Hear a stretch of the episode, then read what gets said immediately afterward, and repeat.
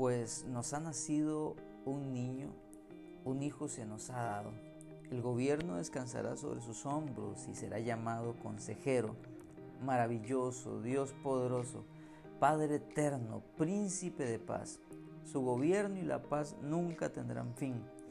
Reinará con imparcialidad y justicia desde el trono de su antepasado David por toda la eternidad. El ferviente compromiso del Señor de los ejércitos celestiales hará que esto suceda.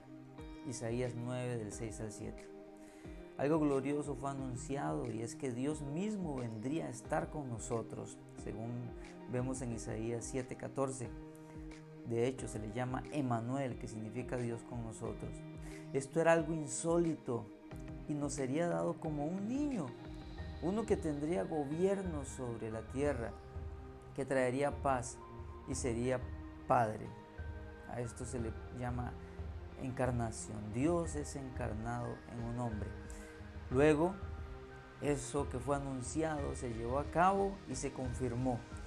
El Salvador, sí, el Mesías, el Señor, ha nacido hoy en Belén, la ciudad de David, y lo reconocerán por la siguiente señal. Encontrarán a un niño envuelto en tiras de tela, acostado en un pesebre. Lucas 2, 11 al 12. Aquí se nos muestra la extraña relación entre el Salvador, o sea, Dios, el Mesías, acostado en un pesebre, un niño. Esto era algo que no cabía en la cabeza de absolutamente nadie. Como el Salvador, Dios, iba a estar como un niño.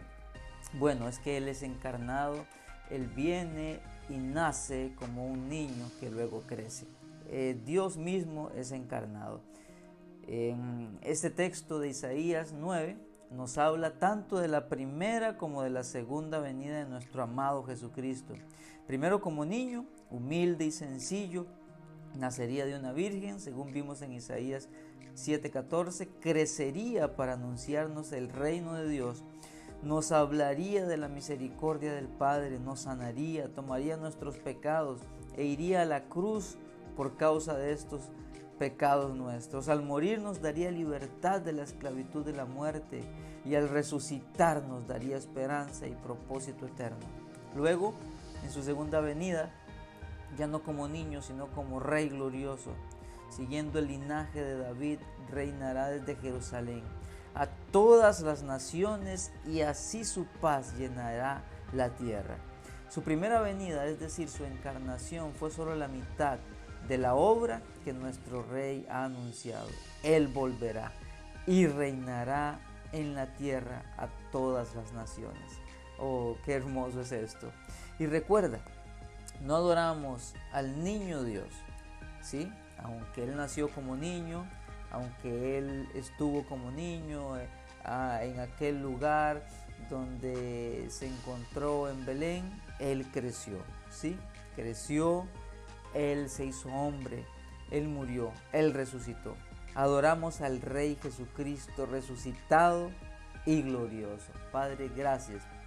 Gracias por esta hermosa promesa que se nos anunció en Isaías y que luego se cumplió. Señor Dios Todopoderoso, Dios se encarnó, se hizo hombre y anduvo entre nosotros y vimos su gloria, gloria como del unigénito del Padre. Oh, qué hermosa verdad, qué hermosa noticia. Y luego creció, luego Él tomó nuestros pecados, Él nos mostró tu amor, nos sanó, nos liberó, murió, resucitó, nos dio libertad y vida eterna y pronto volverá. Te alabamos Señor. Nuestra confianza está puesta en esta promesa. Si ya se cumplió la primera parte, se cumplirá la segunda. Gracias Padre, en el nombre de Jesús. Que el Señor te bendiga y nos escuchamos en nuestro próximo pan diario.